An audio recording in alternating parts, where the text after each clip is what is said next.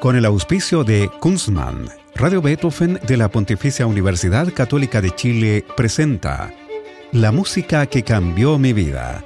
Una conversación sobre los momentos reveladores del arte musical que han marcado un antes y un después en la formación de una persona. Conducción y producción, Gonzalo Saavedra. Hacer una cerveza craft requiere de tiempo, maestría, ingredientes de primer nivel y mucha pasión. Por eso en Kunstmann llevamos 30 años haciendo lo que más nos gusta desde la ciudad que nos vio nacer, Valdivia. Es desde acá y con las aguas de la selva valdiviana que elaboramos más de 18 especialidades para que tú encuentres tu favorita y la disfrutes tanto al tomarla como lo hacemos nosotros al elaborarla.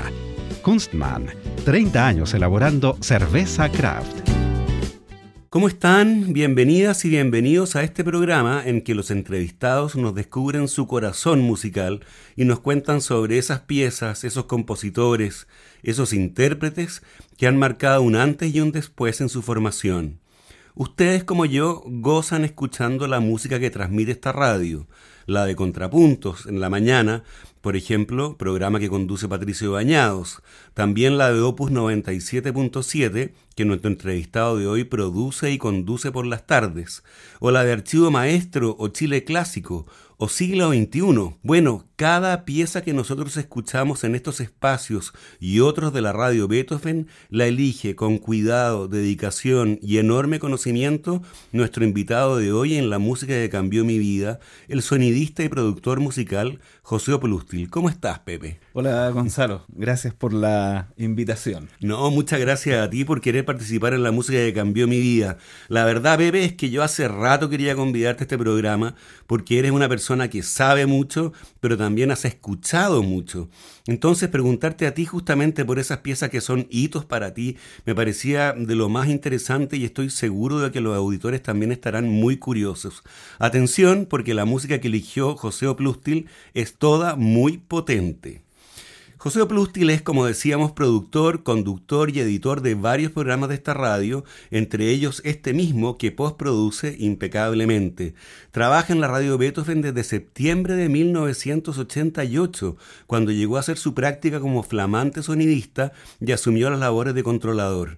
¿Cómo llegaste a convertir en el productor y conductor de todos estos programas, algunos de los cuales requieren una altísima especialización como siglo XXI? Mira, fue mm, una mezcla. Primero, eh, cuando estudié sonido, uno obviamente estudia parte del repertorio clásico, popular, es parte de la carrera, y estudiar un poco de música. Y ahí yo empecé a mm, conocer algunas obras pero que no, no, las había escuchado, sino que los nombres. Al hacer investigaciones, aparecieron nombres como Stockhausen, Bevern, Boulez, etc. Y lo primero que hago cuando llego a la radio, entre otras cosas, es empezar a ver los discos que había en la radio. En ese momento habían 10.000 vinilos. Y claro, lo primero que hice fue, ¿quién es Stockhausen? O sea, ¿cómo es la música? Porque yo lo había leído, lo que hablaban, etc. Y claro, en la radio estaban y empecé a escucharlos. Y ahí empecé a, a descubrir todo este mundo que, como te digo, solo los tenía por, los nombres, por las obras, pero no en el, en el sonido, digamos, en, lo que hacían como obra musical. Y me empezó a llamar mucho la atención todo ese mundo, que era la música clásica que yo no conocía, digamos. Había escuchado la música tradicional, hasta Stravinsky, algo de Penderecki alguna vez, me acuerdo en la radio Universidad de Chile, me tocó alguna vez escuchar la Pasión según San Lucas. Y claro, yo tenía referencias de lo clásico, pero lo más tradicional. Tradicional, digamos, hasta Stravinsky. Entonces aquí se me abrió un mundo nuevo y empecé a, descubrir todo esto. Y en un momento le propuse al director de la radio, que era Adolfo Flores, ¿por qué no hacer un programa de esta música que no se tocaba en la radio? Por razones obvias, porque era una música muy difícil y la gente reclamaba mucho. Y él tuvo sus dudas al comienzo, pero dijo, bueno, hagámoslo, arriesguémonos. Y eso parte el año en enero del 95. Claro, ahí como, parte como, siglo, XX. Como siglo XX, claro. Y bueno, ahí empecé yo, mientras iba haciendo el programa, además a descubrir, a descubrir nuevas obras, nueva música, etcétera. A tener contacto además con otra gente que eran otros melómanos que eran eh, coleccionistas justamente de esta música. Y esto a su vez fue acompañado porque en algún momento la radio grababa la temporada de la Universidad Católica esto a comienzos de los 90, la temporada de cámara, y Alejandro Guarelo se me acercó y, y, me dijo que si queríamos grabar para la radio los festivales de música contemporánea. Y yo le dije que sí, el director dijo sí, ok. Entonces además empecé a, grabar los festivales. Y transmitirlo en tu programa. Y transmitirlo en el programa. Entonces eso me permitió además conocer a los compositores y a los intérpretes nacionales. Y ellos, eh, se estableció además un vínculo con ellos que cada vez que había estreno, que sacaban disco, que presentaban ahora en los festivales había entrevistas. Entonces, además se estableció, por otro lado, este contacto con la misma música contemporánea, pero que se estaba haciendo en Chile. Y eso te ha permitido a ti eh, grabar más de 20 discos ya sí, grabados. Sí, sí, en general sí. Porque la radio, eh, nosotros en la radio además empezamos a grabar discos alrededor del 90. De hecho, grabamos los primeros discos de la Sinfónica Juvenil, de la Orquesta de Cámara de Chile. Y a través de lo del festival, claro, empezaron a salir proyectos para grabar eh, ensambles, intérpretes chilenos, con música chilena. Y claro, ahí empecé además a grabarlo de manera independiente. O sea, digamos, grabaciones en estudio, entre comillas. Y claro, ha sido, es un número alto de grabaciones. Oye, ¿y así que los auditores llamaban a la radio para reclamar si se ponía música contemporánea? Sí, siempre. Siempre pasó, sobre todo con ciertas obras, eh, que, no necesariamente son los compositores a veces más difíciles, pero sí, no sé, hay obras de Berio, me acuerdo, como Visacho, qué sé yo, que es porque normalmente hay voz y ahí puede haber mucho grito, mucho lamento. Esas cosas sobre todo son las que por un lado reclamaban. Y había curiosidades, por ejemplo, cuando uno tocaba algo minimalista, había gente que pensaba que la radio se había quedado pegado al disco y llamaban diciendo que se, quedó pegado al disco. No, no, es así. Y eso pasó varias veces y ha pasado hasta hace poco.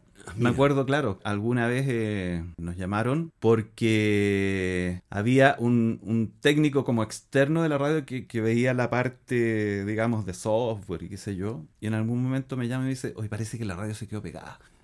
Y yo le digo, eh, a ver, escucho. No, no. ¿Qué estaban tocando? In sí. Claro, In sí de Terry Riley. ¿Verdad? Justamente. Claro, claro. No, le dije, es así. No, no, no.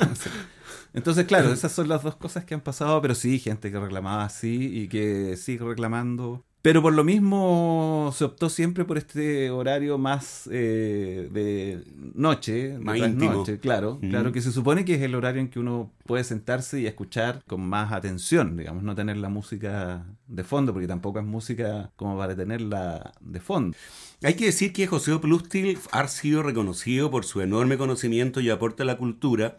En 2012 recibió la medalla de la música del Consejo Chileno de la Música. Sí. Un gran reconocimiento, desde luego. Sí, no, fue, fue súper importante y claro, tenía que ver justamente con eso, con, la difusión de música chilena, primero por lo de los festivales de, música contemporánea y después por lo de los discos y por eh, entrevistar a intérpretes y compositores que iban sacando producciones, porque aunque la gente no lo crea, se editaba y todavía se edita, ahora es más independiente, pero se editaban hartos discos y, claro, ahora muchos discos no están en físico, sino que se editan directamente digital. Exacto. Aprovechando además lo de los fondos de la música que permiten hacer eso. Claro. ¿Qué te parece que vayamos a tu selección de música que cambió tu vida, Pepe? Tengo enorme curiosidad por preguntarte por qué entre la enormidad de música que tú conoces elegiste estas piezas. Los auditores tienen que saber que José Plustil es la persona con mejor memoria que al menos yo conozco el compositor, la obra, los intérpretes, el sello, si se trata de una grabación, la fecha, todo lo sabe él. Y también todo lo que concierne a esas obras. Un sabio. Por eso que programa también. Le vamos a preguntar también sus secretos sobre este tema, el de programación. La primera obra que tú escogiste es La Danza Infernal del Rey Castell del Pájaro de Fuego de Stravinsky, pero en una versión muy especial que es la que hizo en 1976 el compositor japonés Isao Tomita, famoso por sus piezas electrónicas y versiones también con sintetizadores de obras clásicas de Mussorgsky, Debussy, Ravel, en fin, del mismo Stravinsky como vamos a escuchar. ¿Por qué, Pepe, esta versión de esta obra está primera en tu lista de la música que cambió tu vida? Mira, yo traté eh, de hacer una especie de mm, resumen, porque eh, me, costó mucho hacer la selección. Me imagino. Eh, además que intenté que fuera representativa de distintas tendencias y músicas que me gustan. En el caso de Tomita fue porque para mí fue, yo diría, la entrada a la música clásica sin saber que era música clásica. O sea, cuando yo escuché a Tomita a fines de los 70, comienzos de los 80, lo tocaban, por ejemplo, en la radio concierto. Claro. En los programas que había, porque para mí eran indispensables todos los programas que se hacían en esa radio, sobre todo en la noche, a la medianoche, y el domingo a las 11 de la noche. Eran todos esos programas había que escuchar. Es verdad, eran sesiones largas que, Claro, que y eran nosot- buenas para grabarlas también. Además, claro, era lo ideal para grabar, porque te mostraban cosas nuevas, tanto de pop, de rock, rock progresivo, música electrónica, música de películas, etc. Y claro, ahí yo escuché Tomita y escuché esta música sin saber que era música clásica en ese momento. Y de hecho la escuché y, y después me compraba los cassettes de, de Tomita, me compré varios. Y claro, era, era, era música muy interesante por la sonoridad, que ya después uno al descubrir la versión original se da cuenta que ya la sonoridad es impresionante como original. Tal cual. Pero además eh, eh, la forma de hacerla, eh, el concepto que tenía Tomita para armar discos, ya fuera en torno a una obra o con piezas, enlazándolas para armar y que muchas veces te daba una idea, un conducto, una especie de camino narrativo en torno a, un concepto dentro de los discos. Y claro, pensando en Tomita, claro, estaban los planetas que a mí me encantaba, el Triángulo de las Bermudas, que creo que es uno de sus mejores discos. Eh, pero esta, claro, elegí el pájaro fuego porque además es de las cosas que, que escuché primero y que después escuché muy poco después en versión de orquesta y también en, lo vi en, eh, había un programa de dibujos animados, hay, hay una especie de película que se llama Allegro non troppo, italiana, ¿Ya? que son trozos de película, es tipo fantasía de Ajá. Disney, pero hecha ya en los 80, con piezas musicales. Está, está el preludio de la sexta un fauno, y está también el- la danza de Cachey. Eh, entonces, claro, ahí además se reafirmó esto que era muy interesante y la noción de la música como el carácter que tenía. Porque uno tiene una idea, si dice, bueno, esto es- parece medio terrorífico, qué sé yo. Y claro, aquí te daban esa idea con, con estos dibujos y después, al descubrir la obra, te das cuenta que sí, era, era eso, era un demonio finalmente. Entonces, para mí era representativo partir con esto justamente porque fue el, este puente conductor a, a- la música clásica que se reafirma cuando estudio y que ya en la radio se, se abre completamente. Claro. Muy bien. Bueno, escuchemos entonces la danza infernal del rey Castell del pájaro de fuego de Igor Stravinsky. La versión con sintetizadores es de Isao Tomita y fue grabada, como decíamos, en 1976. Advierto que es música que hace explotar la cabeza, pero en el mejor de los sentidos. Escuchemos.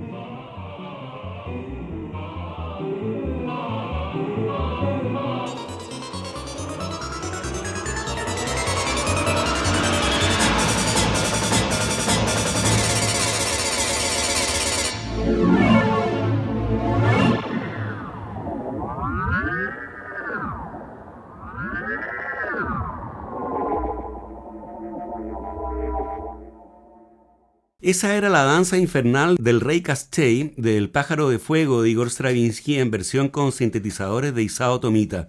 Estamos con el sonidista y productor musical José Oplustil en la música que cambió mi vida. Esta no es solo una mera transcripción de las notas de Stravinsky a instrumentos electrónicos, ¿no, Pepe? Aquí definitivamente hay creación también. Claro, yo creo que sí, porque buscar la sonoridad ya adecuada para representar cada momento de la obra, yo creo que es una gran virtud que tiene Tomita y que a veces enfatiza incluso lo que es la obra original. O sea, cuando tú escuchas el Claro de Luna con Tomita, te da más la sensación de un Claro de Luna que la obra original en piano, claro. justamente por esta potenciación de las sonoridades, o los mm. planetas, los planetas que tienen todos estos sonidos de naves espaciales, de comunicaciones. Claro, y tú cuando la escuchas originalmente sin saber que es una obra de Holst y que es del año 1914 además. Así es. Te sorprende ese, ese, ese ingenio para adaptar esto y darle otro, otro contexto sonoro que muchas veces puede enriquecer al, original y no desmerecerlo además. Bueno, vamos a la segunda hora de la lista personal de José Oplustil, que también es potentísima, o sea, toda la lista es muy potente, Pepe, y me siento ante una verdadera revelación. ¿Cuál es la música de José Oplustil, que junto a Eric Rojas y Sergio Díaz decide qué es lo que escuchamos los auditores de la radio Beethoven cada mañana, cada tarde? Y también en las noches. La segunda pieza entonces en la lista de Oplustil es el final de la segunda sinfonía de Mahler, estrenada en Berlín en 1895 con Mahler dirigiendo. Él mismo, siempre obsesionado con la muerte, Mahler le llamó a esta sinfonía Resurrección. Toda esta obra es fascinante, desde cómo empieza hasta el famoso Ulrich, ¿no? Pero tú elegiste el final. ¿Por qué esta música es una de las que ha cambiado tu vida, Pepe? Bueno, eh, Mahler yo lo descubrí en la radio, como a Bruckner, como a Shostakovich. Cuando estaba las primeras veces que me tocaba controlar, eh, uno ponía vinilos y tenía que estar escuchando ahí porque si no el vinilo se podía saltar, pegar y había que darlo vuelta porque la obra no venía por lados. Exacto. Entonces, claro, ahí yo, la primera vez que escuché, por ejemplo, la, la Leningrado, sobre todo el primer movimiento, que quedé como marcando ocupado. Y cuando escuché Mahler, la segunda, que fue la primera obra de Mahler que escuché también, me mantuvo así como cautivado todo el, toda la obra. Y ya cuando llega al final, es una cuestión. Creo que había escuchado pocas cosas tan grandiosas y apoteósicas con, con todos esos elementos y después de todo lo que iba contando en la obra. Bueno, escuchemos entonces el conmovedor final de la segunda sinfonía de Gustav Mahler, Resurrección, en la versión que eligió Pepe y que es la de la soprano norteamericana Arlene Ogier, la mezzo soprano Janet Baker, el coro y la orquesta de la ciudad de Birmingham, todos bajo la dirección de Simon Rattle.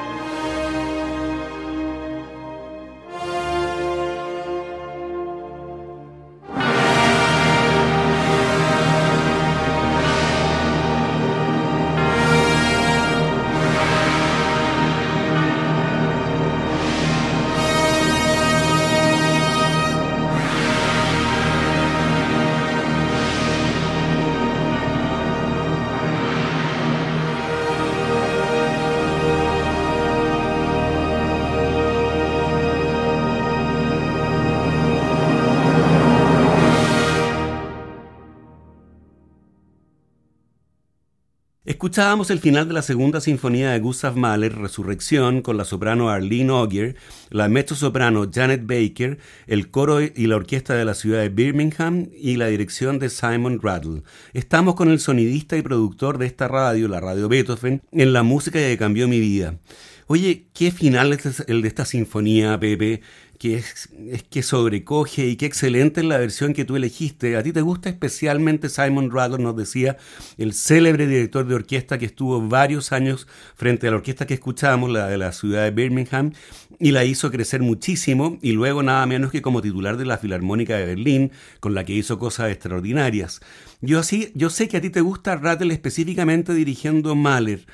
¿Por qué? ¿Qué es lo que tienen sus versiones de Mahler? ¿Qué le falta tal vez a las varias decenas de grabaciones de la sinfonía de este compositor que se pueden encontrar en Spotify, por ejemplo? Mira, a mí me gusta sobre todo la claridad. La claridad con que Rattle aborda Mahler. Siendo expresivo, no exagera, pero sobre todo me gusta la claridad que tiene para interpretar a Mahler. Y también la claridad con que graba con que tiene su idea como para que graben las obras. O sea, claramente ahí él sabe lo que quiere entonces hay obras como La Octava, que es una obra tan densa, y también tú puedes sentir todas las líneas, todo con, más claridad. Me gusta eso. En general, en, en, términos de grabación. Por ejemplo, Bernstein también me gusta, pero es ya por otra cosa. Bernstein tiene, es justamente lo contrario, es como expresión. Eh, además que es muy diferente el Bernstein de Sony, de las primeras obras, al Bernstein de Deutsche Grammophon. Así es. Que de hecho mm. Me gusta mucho el de Deutsche Grammophon, que también lo tengo, pero es porque como es el contrario de, de Rattle.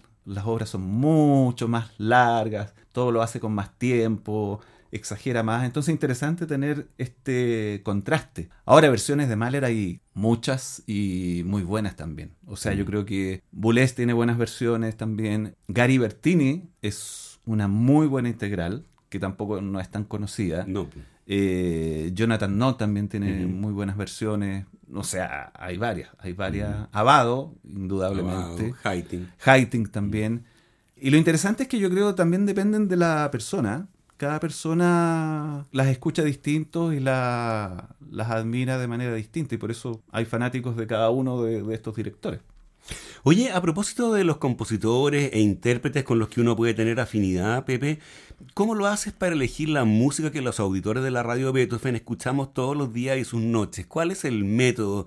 Porque la cantidad y variedad disponible es enorme. Bueno, es distinto. En el caso de contrapuntos, la idea es que todas las obras sean conocidas en general y además ir, ir, un poco alternando, alternando lo que es cámara, lo que es piano, lo que es orquesta, lo que es concierto, alternar también los periodos de un clásico, un romántico, un barroco, ir un poco alternando para que uno note que hay una... Porque si uno hiciera una cosa muy homogénea, en tres horas, no te darías cuenta que hay cambios. Entonces hay que hacer un poco ese... Y siempre poner algo vocal también. Pero básicamente la idea es esa, dentro de lo, del repertorio conocido, ir eligiendo obras que, sean de distintos periodos, de distintas instrumentaciones, y ojalá versiones que sean buenas versiones. Claro. No, no, no cualquier eh, versión. O sea, hay, mm, intérpretes que hacen muy bien unas cosas, pero no otras. Pero eso es un poco la idea en el caso de contrapuntos. En el caso del Opus 97.7 es parecida, pero ahí yo me adentro a probar obras menos conocidas y autores no tan conocidos pero que son importantes. O sea, por eso en la tarde de repente puede salir eh, un Ralph Vaughan Williams o, no sé, música de cámara de, los franceses, Josson, Dandy, Frank, que no son tan conocidas pero que son obras muy buenas y muy bonitas. Claro que sí. Entonces es un poco la idea en el caso del opus, pero también un poco ir, alternando siempre. Y en el caso de archivos maestros es más fácil porque siempre uno arma un ciclo en torno a un compositor, a una versión, mm, mm. etcétera. Mm. Y la idea es ahí también eh, aprovechar el, programa para tocar una obra, ojalá larga, completa, y poder escucharla como tal, digamos, obras completas y ciclos que sean interesantes para ver eh, la evolución del compositor. O sea, hay, sobre todo en el caso de las sinfonías, hay ciclos que siempre son interesantes escucharlo entero. O sea, no solo Mahler, Shostakovich, Sibelius, eh, el mismo Beethoven. Mm. Brahms, etcétera. Entonces eso interesante es hacer esta, un poco esta secuencia para escuchar. Y porque son todas obras buenas, además. Son ciclos completos. No, no, es, no son como con genialidades mm. así de repente. O en el caso de música de cámara también, hay compositores, para mí Brahms, a mí me encanta la música de cámara de Brahms. Me gustan más que las sinfonías de Brahms. Y es una música que hay que escucharla así en su totalidad, creo yo. Y en el caso del siglo XXI, bueno, también ahí es claro para, para dónde va la, la, programación, eh, es mostrar todo lo que es, eh, bueno, siglo XXI no solamente, sino que cosas importantes del siglo XX, sobre todo después de la, del 45, después de la Segunda Guerra. Y ahí a, mostrar todas las tendencias, obviamente, porque hay tanta música y tan distinta y de tanta diversidad, mostrar desde ahí, desde esa época hasta lo más nuevo. Muy bien. Bueno, vayamos a la tercera en competencia en esta lista personal de José Plustil y se trata de Contacte, una obra realizada entre 1958 y 1960 por Karl-Heinz Stockhausen, el seminal compositor alemán muerto en 2007. Esta es una, una obra electrónica que además tiene piano y percusión, fue compuesta en los años 60 cuando la música electroacústica se había convertido en el invento del momento, pero Stockhausen se hace de sus medios para llevar el asunto hasta el paroxismo. Cuéntanos, Pepe, por qué entre toda la música contemporánea que tú programas cada noche en tu espacio siglo XXI, esta tiene una historia especial en tu vida. Mira, yo creo que porque fue una de las primeras obras que escuché y claro, después eh, investigando sobre ella, la historia, sobre el compositor, la genialidad de lograr la mezcla de lo electrónico que está en una cinta grabada, porque no es un proceso, porque ahora hay muchas obras que tú puedes procesarlas en el momento con computadores. No, aquí Stockhausen lo que hace es construir una electrónica para que pueda interactuar con dos intérpretes en vivo. Entonces tiene que haber una sincronía, o sea, si el intérprete no tiene esa sincronía, se pierde la obra. Así es. Eso por un lado. Segundo, esta idea de la espacialidad, porque es una obra que tiene que tocarse además en varios parlantes la electrónica. Tiene que haber un juego espacial que, en donde la electrónica circule. Entonces ya no son solo los, el estéreo, sino que es algo más, eh, que algo, algo que Stockhausen venía probando de antes y que al final es lo que después fue condujo, digamos, en términos tecnológicos a lo que fue el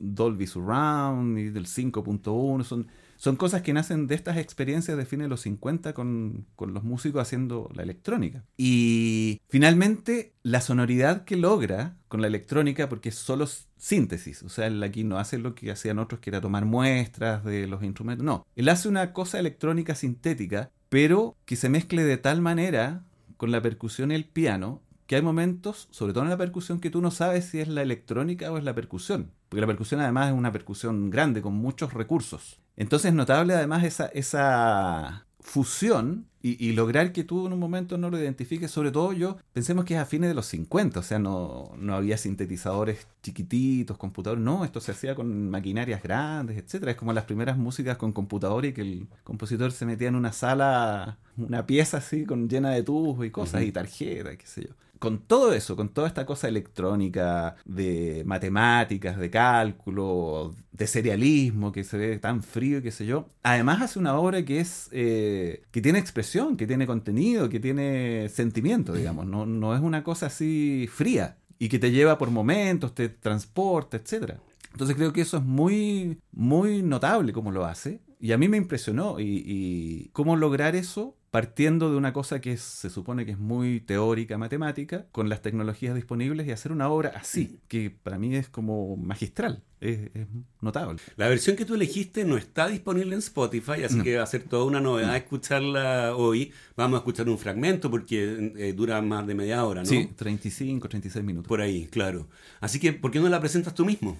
Sí, bueno, esta es la primera, no, no son los intérpretes que la estrenaron, pero sí fue la primera grabación que se hizo con eh, uno de los hermanos Kontarsky en el piano y en la percusión estaba mm, Christoph Kaskel, que eran los que trabajaban con Stockhausen, parte de los intérpretes que trabajaban con Stockhausen en esta, en esta época. Todas estas, además, eh, estas grabaciones se fueron editando en Deutsche Grammophon. Catálogo que después lo sacó Deutsche Grammophon y que Stockhausen compró su catálogo y él las empezó a editar, esas obras, a reeditar en CD, en ah. disco compacto. Por eso que no están en Spotify. Él mismo reeditó todas sus obras y una colección inmensa de discos. Me tocó encontrar el disco y ahí lo compré en esta versión original de la edición de Stockhausen, que además son ediciones que vienen no solo el disco, viene un libro con todas las explicaciones, diagramas, fotos. Claro que sí. Y de ahí me, vamos a escuchar un, un fragmento. Muy bien, escuchemos entonces este contacte de Karl-Heinz Stockhausen.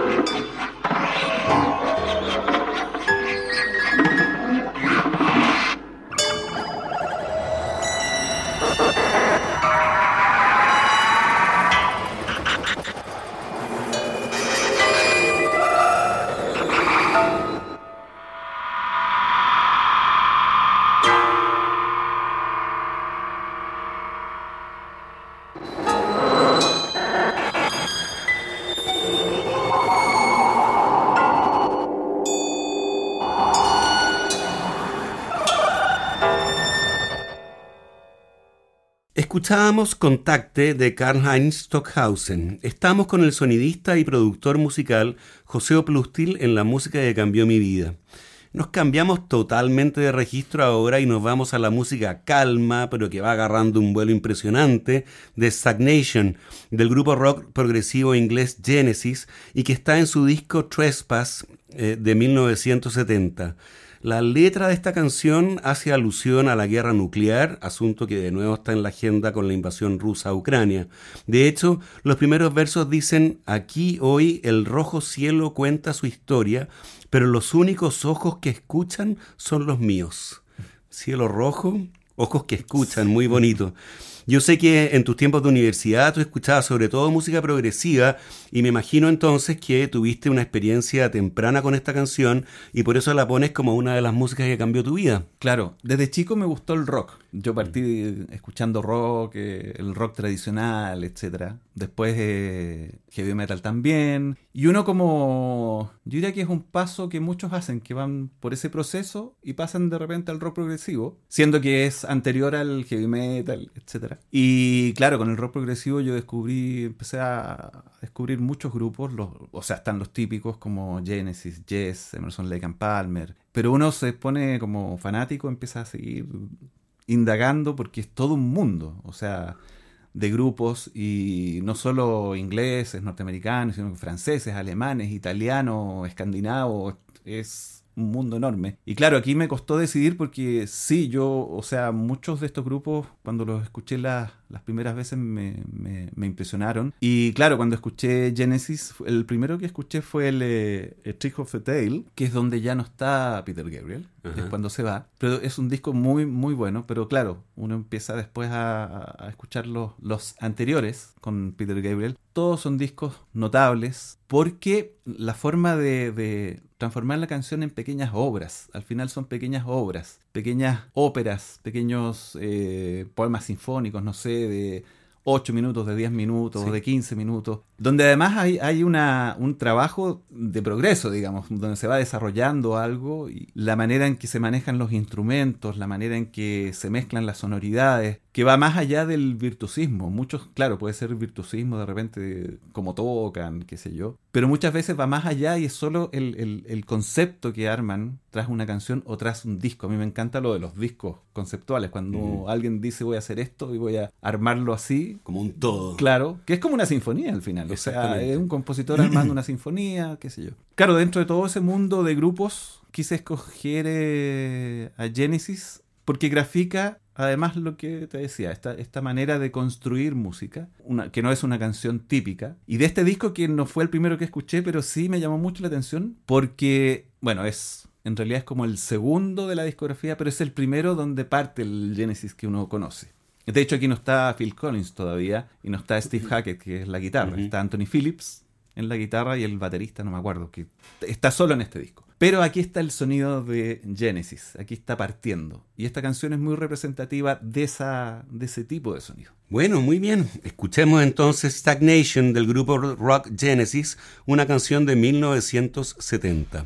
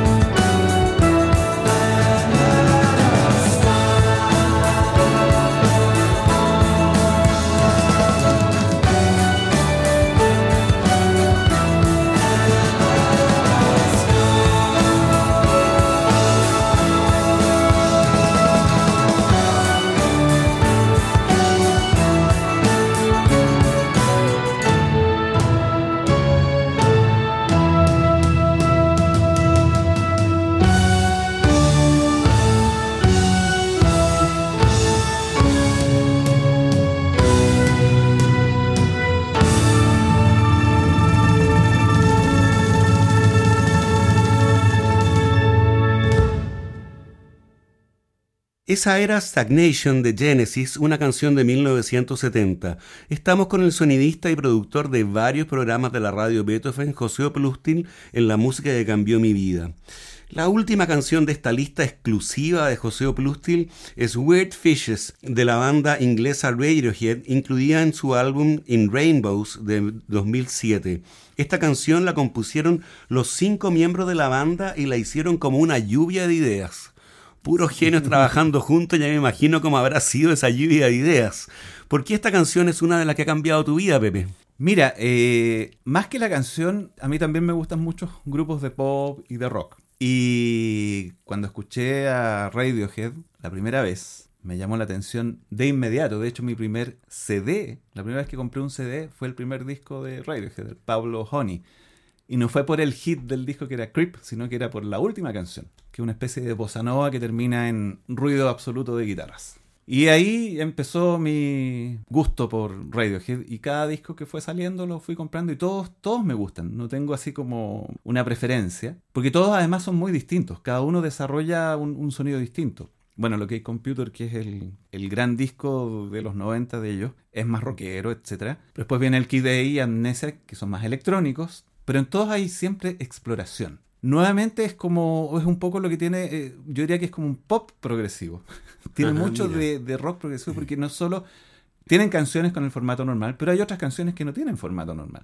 De repente no tienen estribillo, eh, es una canción que se desarrolla como una secuencia eh, sola, mucha, mucha experimentación, sonoridades muy interesantes, o sea, meter de repente ondas Martenot, eh, el mismo manejo de la electrónica, de usar la electrónica para procesar ya sea las voces como acompañamiento, el sonido de las guitarras, todos, todos tienen eh, algo interesante. Y me costó mucho decidirme cuál, porque como todos, cada disco tiene un, un estilo, era difícil entre, claro, entre distintas canciones de distintos discos, pero quise elegir esta porque me gusta mucho cómo suena y cómo está hecha la canción. Esta cosa de la guitarra que, que se va creciendo es una especie de mini- es una canción como minimalista. Es como escuchar uh, Steve Reich o qué sé yo, pero en una canción. Lo que claramente revela que son músicos que están un poquito más abiertos a escuchar otras cosas. De hecho, el guitarrista hizo, grabó Electric Counterpoint de, de Steve Reich. Y como está hecha la canción, como va este, este minimalismo, pero un minimalismo que se va, arpegio va que se repite, ¿no es claro, y va aumentando, aumentando hasta llegar a este final. Me parece muy representativo de lo que hacen ellos, del sonido de, de Radiohead y, y de la forma en que piensan la música, además. Muy bien, bueno, escuchemos entonces Weird Fishes de la banda inglesa Radiohead, incluida en su, en su disco In Rainbows de 2007.